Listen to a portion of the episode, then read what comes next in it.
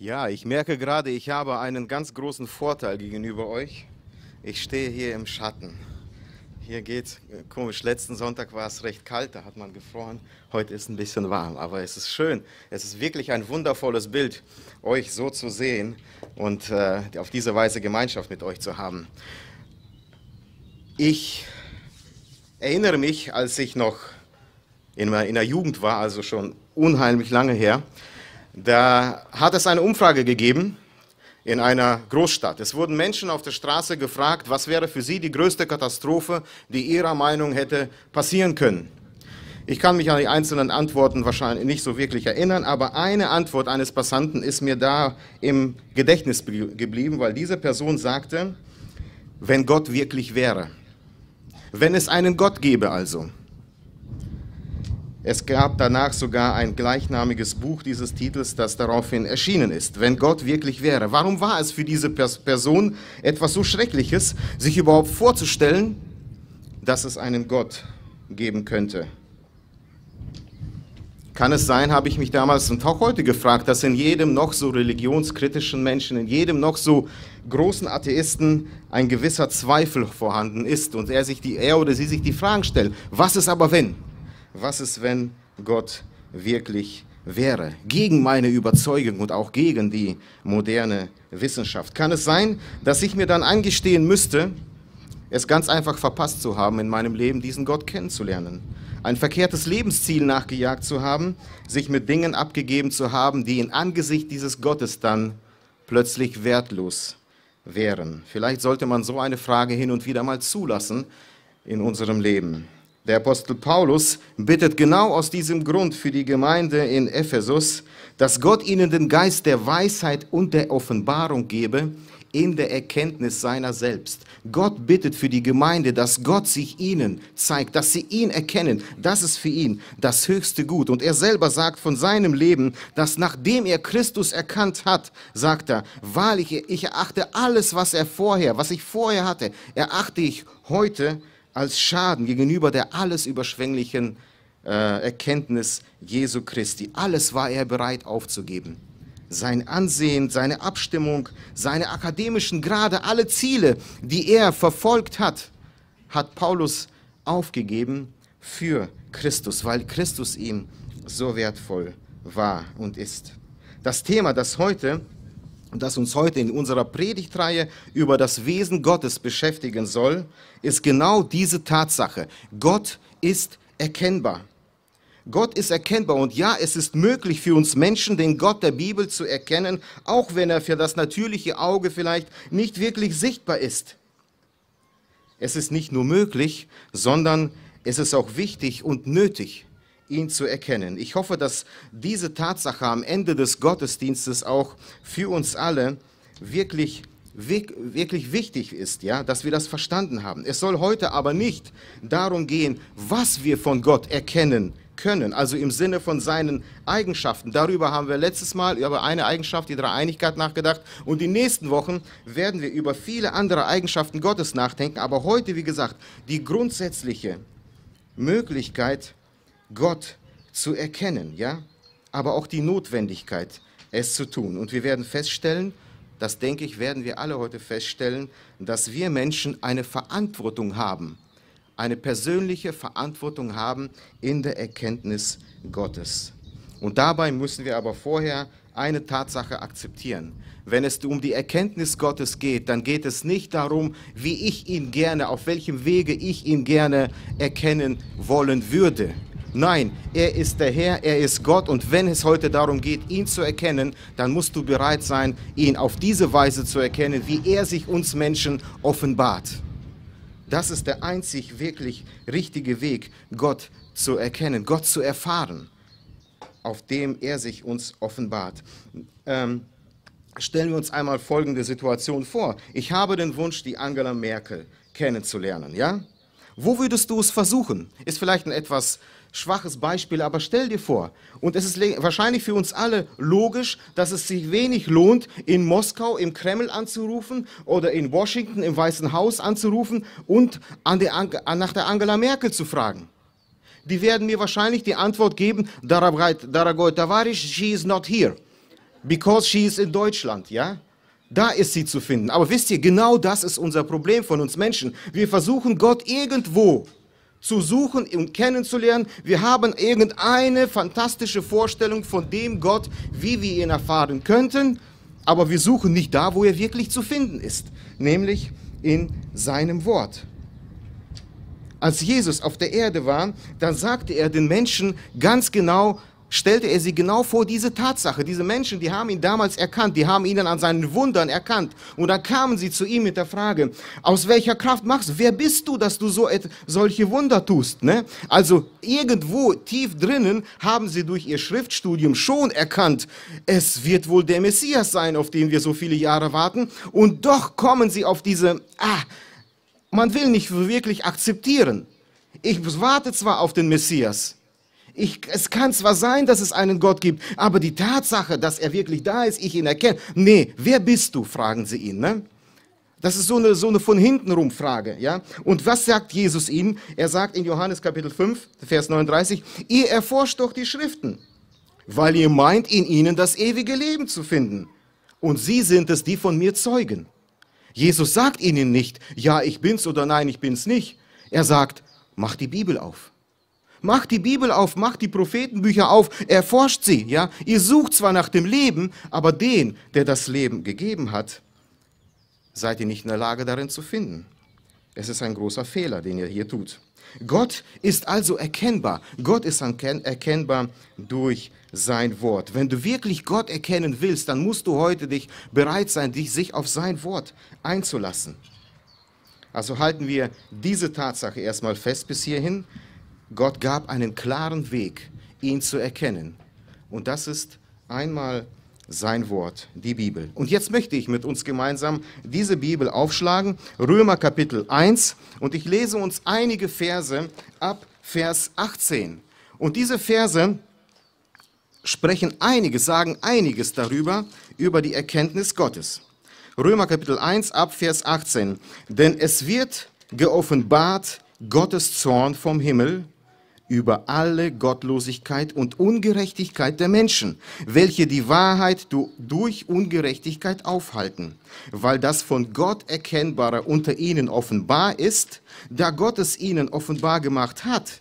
Denn seine unsichtbares Wesen, nämlich seine ewige Kraft und Gottheit, wird seit Erschaffung der Welt an den Werken durch Nachdenken wahrgenommen so dass sie keine Entschuldigung haben. Denn obgleich sie Gott kannten, haben sie ihn doch nicht als Gott geehrt und ihm nicht gedankt, sondern sie sind in ihren Gedanken in Nichtigen verfallen und ihr unverständiges Herz wurde verfinstert.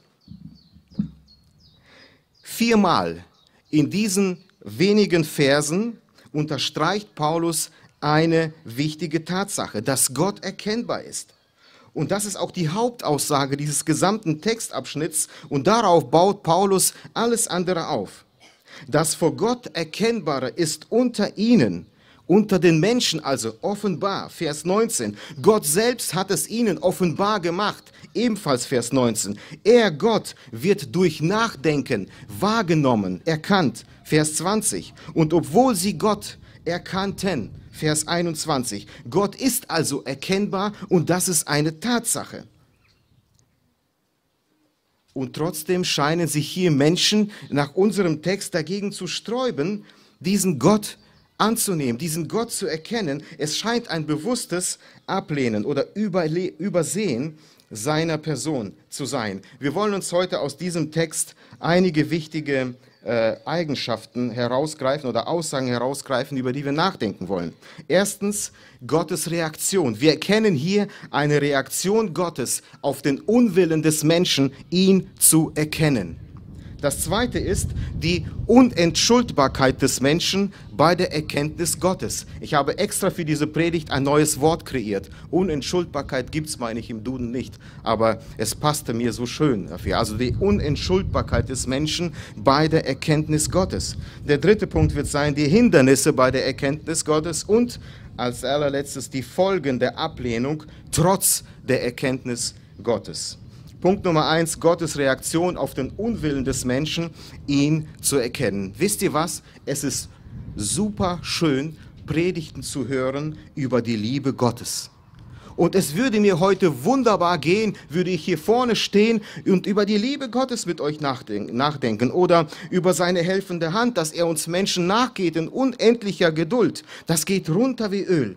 Aber hier bekommt die Gemeinde in Rom einen Brief von dem Paulus, einem der größten Apostel und ich weiß nicht, was Sie erwartet haben, von ihm zu lesen, was für aufbauende Worte Sie von ihm vielleicht gerne lesen würden, aber doch bestimmt nicht so etwas dass er hier einmal anfängt, mit ihnen über den Zorn Gottes nachzudenken. Nun, wenn du heute gedacht hast, wenn du heute gedacht hast, dass Gott ein ferner Gott ist, irgendwo auf Wolke 17 lebend, der nicht immer alles hört und den das, auf der, was auf der Erde äh, geschieht, nicht wirklich tangiert, dann hat Paulus dich hoffentlich mit diesem Vers aufgeweckt. Bei mir hat er es zumindest geschafft. Wisst ihr, es gibt viele Menschen, die zornig sind, die zornig sind auf Gott, die zornig auf Gott reagieren, weil man, wenn man sie auf Gott anspricht. Dabei werden Gott sehr oft sehr viele Dinge in die Schuhe geschoben. Wie schrecklich erbarmungslos Gott zu sein scheint. Er hat dieses und jenes getan oder zugelassen. All die üblige, üblen Dinge auf der Erde, Kriege, Hungersnöte, die Krankheit, Corona ist sicherlich auch Gott schuld. Gott ist verantwortlich für alles Leid, was in der Welt passiert. Und das und diese Menschen sind oft innerlich dann so aufgewühlt, dass sie Gott sich von Gott abwenden, ja? Zornig sind. Sie meinen dadurch ihren Zorn auf Gott äh, beweisen oder belegen zu können. Das Interessante an unserem Text heute hier ist, dass Gott diesen Zorn einmal umdreht. Und er sagt, er, und er hält uns hiermit einen Spiegel vors Gesicht und sagt, okay Mensch, wenn du meinst, wenn du glaubst, zornig zu sein auf dich, dann will ich mal sehen, ob du den Mumm hast, dich mir entgegenzustellen. Und wir wollen jetzt einmal betrachten, ob du wirklich der Einzige bist, der Grund hat, zornig zu sein. Jetzt wollen wir mal darüber nachdenken, ob ich nicht auch einen Grund habe, zornig auf dich Mensch zu sein. Gott fordert uns hier heraus und mit uns darüber nachzudenken und offenbart sich hier, dass auch er in der Lage ist, zornig zu sein auf uns Menschen. Ich finde, es ist grundsätzlich eine krasse Formulierung, was Paulus da sagt. Stell dir einmal vor, einmal nur in Gedanken, Gott, der Schöpfer, dein Schöpfer, hat Grund, zornig zu sein zornig zu sein auf den Menschen. Was ist das für ein Gefühl, das in dir dadurch ausgelöst wird? Sein Zorn wird hier aber auch nicht als etwas Theoretisches äh, dargestellt, das irgendwann einmal geoffenbart sein wird. Nein, hier wird ganz klar gesagt, sein Zorn ist geoffenbart in der Welt. Mit anderen Worten, Espelkamp, mach deine Augen auf. Deutschland, öffne deine Augen und du wirst den Zorn Gottes erkennen. Er ist bereits da. Solange wir den, die Augen verschließen, werden wir denken, ha, alles ist wunderbar, alles ist wunderschön, rosa-rote Brille aufgesetzt und alles ist gut. Aber Tatsache ist, Paulus sagt, ach, öffne deine Augen und öffne deinen Verstand, fang an nachzudenken und du wirst erkennen, Gottes Zorn ist in deiner Gesellschaft Deutschland sichtbar. Man darf sich nur nicht dem verschließen, dann erkennt man auch, wie Gott uns gegenüber reagiert. Mit anderen, also und sein Zorn ist spürbar, er ist sichtbar. Und hier, wie der Text sagt, gegen alle Gottlosigkeit und Ungerechtigkeit der Menschen, welche die Wahrheit durch Ungerechtigkeit aufhalten. Was, Paulus, was meint Paulus damit? Wer sind die Menschen, die Gottlosen, die ungerecht sind? Welche Wahrheit meint Paulus, die durch ihre Ungerechtigkeit aufgehalten wird? Das Interessante ist, Paulus geht auf diese Frage, die uns allen wahrscheinlich brennt, erstmal gar nicht ein. Er geht weiter in seinem Text und geht erstmal auf die Erkenntnis Gottes selbst ein, die, äh, auf, die, auf die Erkenntnis an sich zu sprechen. Und ich gehe auch so weiter. Ich spreche, denke mit euch erstmal über den zweiten Punkt nach, die Unentschuldbarkeit des Menschen in der Erkenntnis Gottes. Denn das von Gott Erkennbare ist unter ihnen offenbar. Vers 18. Gott selbst hat es ihnen offenbart, sein unsichtbares Wesen, nämlich seine ewige Kraft und Gottheit, wird seit Erschaffung der Welt an den Werken durch Nachdenken wahrgenommen, sodass sie keine Entschuldigung haben. Vers 20. Wisst ihr, wenn ich mir diese Verse genauer einschaue, dann wird es eine, eine Reaktion im Himmel nicht geben. Die Bibel sagt, dass alle Menschen eines Tages vor ihren Schöpfer zu treten haben. Jeder Mensch, ob du willst oder nicht, du wirst vor Gott treten. Ob du ihn erkannt hast oder nicht, ob du ihn haben willst in deinem Leben oder nicht, Tatsache ist, das Universum wird einmal ein Ende finden und wir werden alle, wir werden alle vor unseren Schöpfer treten müssen. Und wisst ihr was? Eine Reaktion wird es nicht geben. Es wird nicht einen einzigen Menschen geben, der vor Gott stehen wird und sagt, ups, Gott, ich habe mir gar nicht vorgestellt, dass es dich geben könnte. Ich hätte nie gedacht, ich hatte ja gar keine Chance, dich kennenzulernen, lieber Gott. Wenn ich das gewusst hätte, wenn ich das auch nur geahnt hätte, dann hätte ich doch die Chance ergriffen, dich kennenzulernen. So, eine, so ein Theater wird es vor dem Thron Gottes nicht geben. Im Gegenteil. Es wird eher so sein, dass selbst der letzte Atheist, der größte Atheist, sagen wird, ich habe es geahnt aber ich wollte es nicht wahrhaben. Ich wollte es nicht in Betracht ziehen, über dich, Gott, nachzudenken, wie es der Vers 20 sagt. Das wird die Reaktion sein vor dem Thron Gottes eines Tages. Ein Dr. Viktor Frankl hat einmal gesagt mit meinen Worten, der größte Beweis dafür, dass es Wasser gibt, ist nicht erst, wenn ich Wasser sehe, sondern die Tatsache, dass ich Durst bekomme, jeden Tag. Und genauso verhält es sich mit, nach, mit dem Sinn des Lebens. Der größte Beweis dafür ist, dass es einen Sinn im Leben gibt, ist die Tatsache, dass der Mensch nach Sinn fragt. Und Hans-Peter Reuer, ein großartiger Evangelist, hat diesen, ist leider vor einigen Jahren verstorben, er hat diesen Gedanken aufgegriffen und weitergeführt. Er hat gesagt, der größte Beweis dafür ist, dass es einen Gott gibt, ist die Tatsache, dass egal wohin du fährst, egal ob du in einem modernen Deutschland bist oder dem letzten Winkel Afrikas oder irgendwo im Dschungel, du wirst eine Anbetungsstätte vorfinden, denn der Mensch sucht instinktiv nach Gott weil Gott hat den Menschen so geschaffen, dass der Mensch nach ihm fragt. Der Mensch weiß, dass es einen Gott geben muss, weil Gott es in uns hineingelegt hat.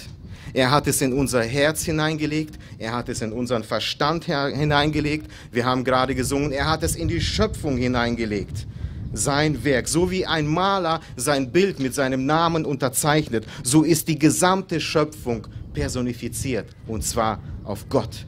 Es weist auf Gott hin. Wir sehen überall die, den Fingerabdruck Gottes. Und Paulus fordert hier ganz einfach darüber nachzudenken, fordert dazu auf, anhand der Schöpfung seine Gottheit und seine ewige Kraft, diese Tatsachen, diese Eigenschaften auch wahrzunehmen in meinen einleitenden Worten habe ich das Beispiel ja von Jesus gebracht, wo Jesus seinen Kritikern äh, begegnet und ihnen sagt, schlagt doch die Bibel auf und forscht in ihnen und forscht in ihnen und dann werdet ihr erkennen, wer ich wirklich bin. Hier geht Gott sogar einen Schritt weiter. Er sagt, schlag die Bibel auf, forsch, aber mach auch deine Augen auf und fang an nachzudenken und schau dich um, was du erkennst, was, was dich umgibt.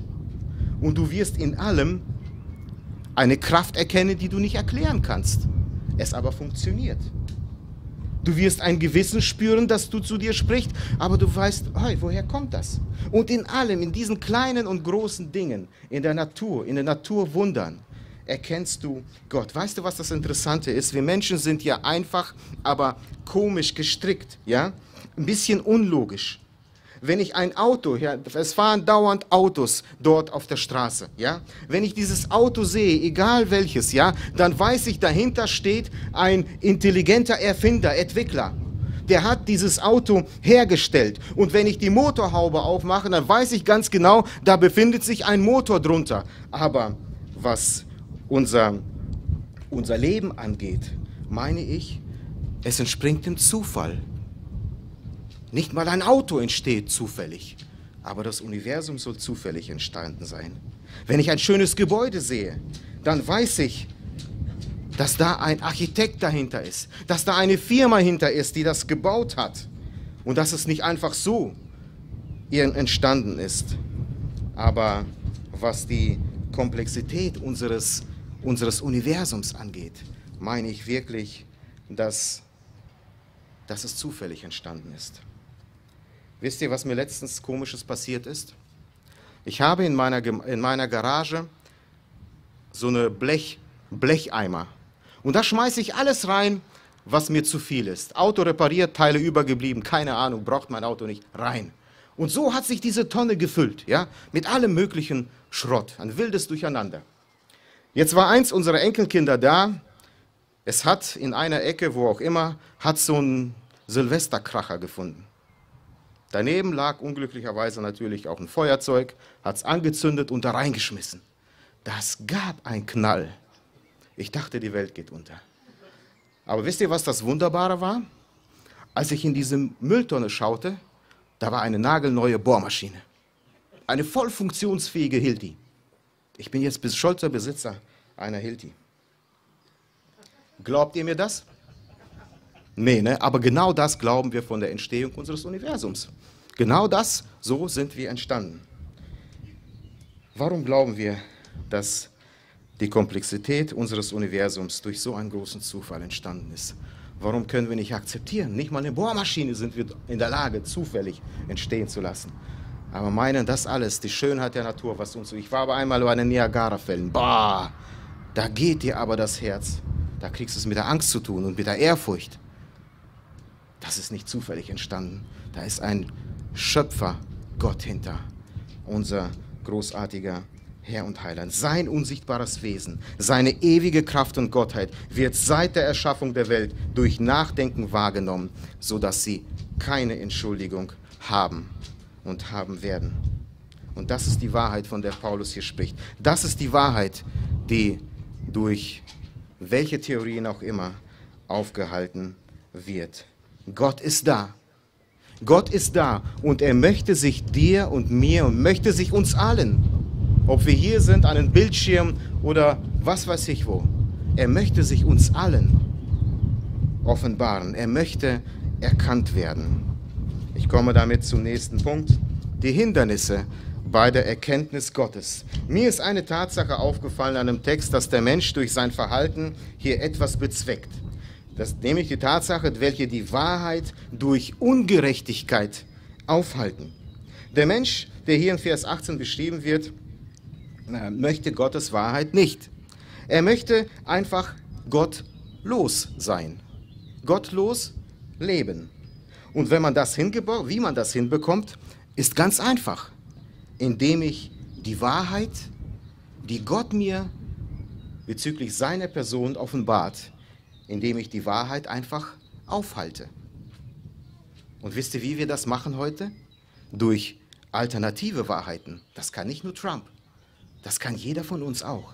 Alternative Wahrheiten erfinden. Im 21. und 22. Vers, bitte lest euch den gesamten Text einmal zu Hause durch. Es wird noch spannender. Paulus kommt da konkret auf die Sünde des Menschen zu sprechen. Im 21. und 22. Vers beschreibt Paulus diesen Menschen und sagt von ihnen, dass sie in ihren Gedanken dem nichtigen Wahn verfallen sind. Sie haben ein unverständiges Herz, es ist verfinstert und sie halten sich zwar für weise, aber sie sind zu Narren geworden, sagt er. Das passiert, wenn der Mensch anfängt, sich Wahrheiten zu schaffen, die außerhalb der Wahrheit Gottes liegen.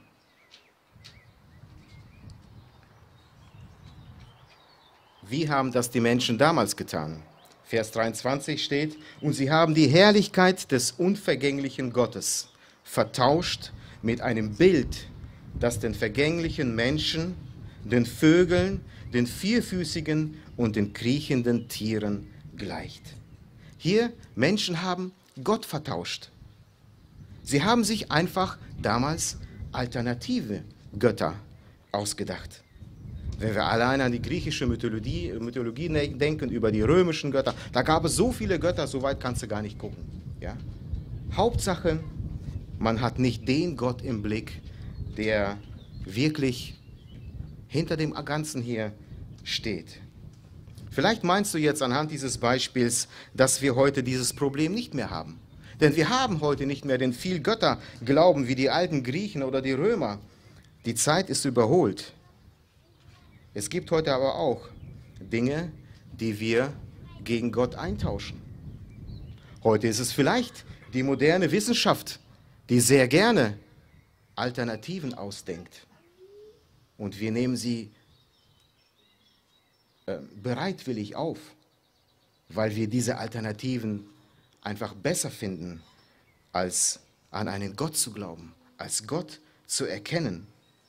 Wir tauschen diese, um beim Text zu bleiben, wir tauschen diese Narrheiten ein gegen einen Schöpfergott. Wir tauschen ihn ein gegen gewisse Wünsche und Ziele, die ich vielleicht im Leben habe. Ich weiß ganz genau, dass gewisse Dinge Sünde sind vor Gott, dass gewisse Lebensweisen nicht richtig sind vor ihm, dass Gott Ehrlichkeit, Treue von mir erwartet. Aber weil ich das nicht will, dann suche ich mir eine Alternative. Ich suche mir einen Gott, der das nicht erkennt vielleicht, der das übersieht.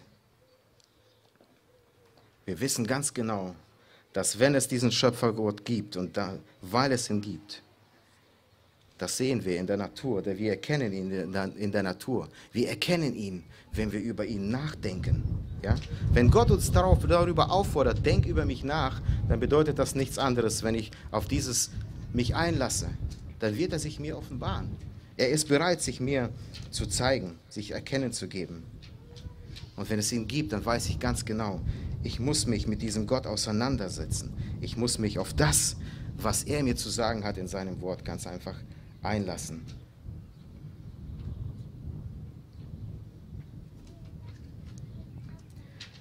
Ich komme zum vierten und letzten Punkt der Predigt. Die Folge der Ablehnung Gottes trotz offensichtlicher Erkenntnis. Wir erinnern uns ganz am Anfang in dem Vers 18, wo Paulus über den Zorn Gottes gesprochen hat. Gott spricht davon, Gott und er warnt davor und, und sagt, ich bin zornig, weil der Mensch nicht bereit ist, mich zu erkennen.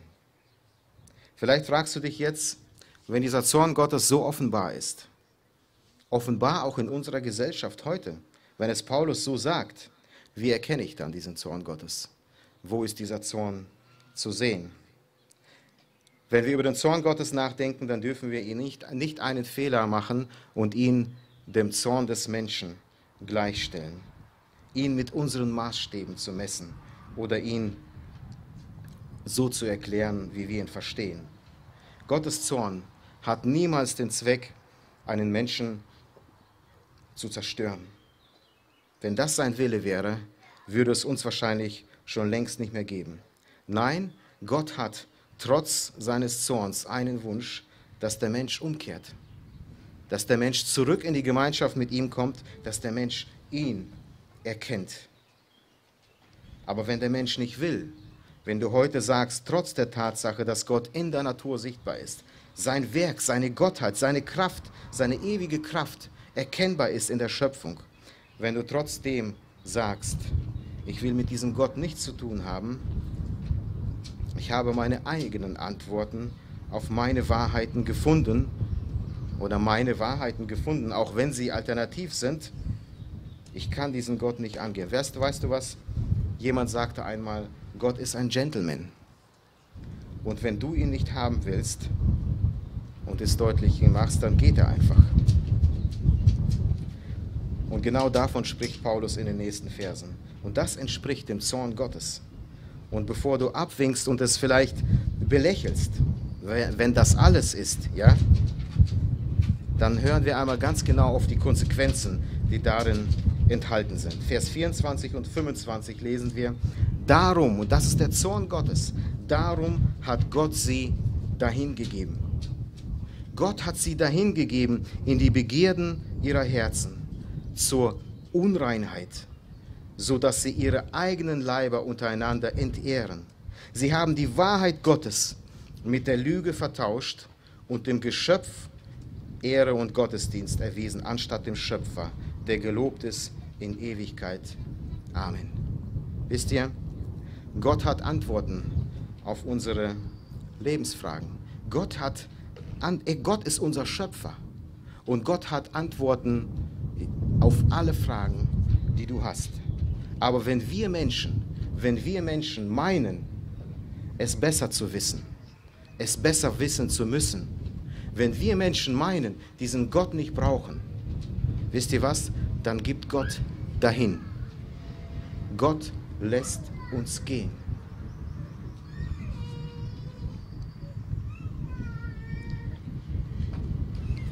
Und die Sünde, in die der Mensch dann fällt, ist tiefer, als sie je gewesen ist.